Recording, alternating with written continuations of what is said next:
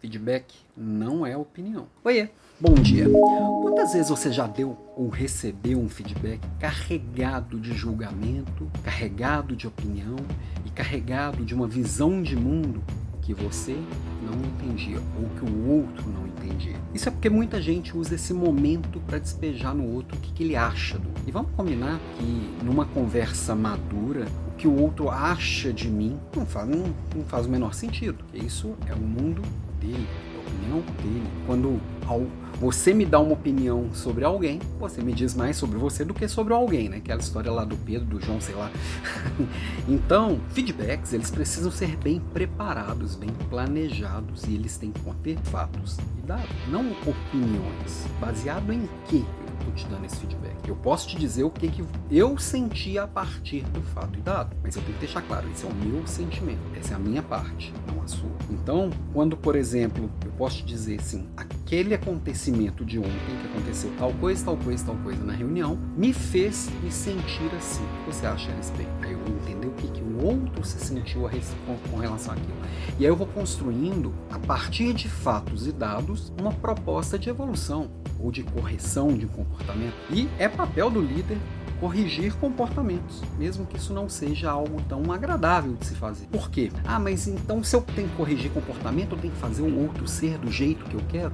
Não, não é isso. Você tem comportamentos essenciais que são os esperados numa equipe, numa empresa, de acordo com a cultura daquela equipe, daquela empresa. E esses comportamentos essenciais, eles são previamente combinados. Eu falo, olha, eu espero um comportamento desse, desse, desse jeito. Estas coisas são aceitáveis, estas coisas não são aceitáveis. É preciso dar transparência e clareza nisso. E com o dia a dia, você vai reconhecendo as pessoas que funcionam bem nessa cultura e você vai dando feedbacks individuais é, e privados, né, para o que precisa ser corrigido para que se adequar a isso. Cuidado essencial que a gente tem que tomar. Para isso, essa descrição de comportamentos não querer transformar as pessoas em outras coisas que elas não são. Uma coisa é eu falar que nós temos uma, uma, uma, um comportamento de relacionamento que somos gentis um com o outro. Outra coisa é eu obrigar a pessoa a falar as mesmas palavras que eu uso, sendo que a pessoa é diferente de mim. Como é que eu construo uma cultura que unifica o nosso grupo, mas ao mesmo tempo acolhe as diferenças? Diferença hoje é imprescindível para qualquer empresa, para qualquer pessoa, para qualquer grupo, para qualquer liderança. Essa singularidade, o que cada pessoa tem de único, o que a pessoa tem de, de, de diferente mesmo. Isso é a verdadeira diversidade. Eu acolher alguém que tem uma ideia diferente da minha, que tem uma história diferente da minha, que tem uma vivência diferente da minha, que tem uma visão de mundo diferente da minha, muitas vezes até uma postura diferente da minha. Será que essa postura ela não é aceitável na nossa cultura? Eu só estou reproduzindo para o outro que é valor para mim. Isso eu tenho que ter clareza o que é valor para mim, o que é valor para este grupo que nós vamos construir junto, e o que é valor para a empresa, que é dado no momento que eu entro na empresa e que eu entendo a cultura daquela empresa. Até posso influenciar uma mudança de cultura da empresa. Isso é feito no longo prazo. Eu preciso perceber o que, que eu estou forçando a barra e o que, que eu realmente já construí de mudança. Então, voltando no ponto dos feedbacks. Primeira coisa, feedback tem que ser frequente. Então, aquelas conversas individuais que deveriam acontecer, sei lá, de 15 em 15 dias, depende muito do tamanho da equipe, né? Mas com certeza nunca mais de 90 dias entre uma e outra, tem que ter um momento feedback, você precisa dar clareza. Este é um feedback, isso está bom, isso não está bom. Isso você precisa manter, isso você precisa corrigir.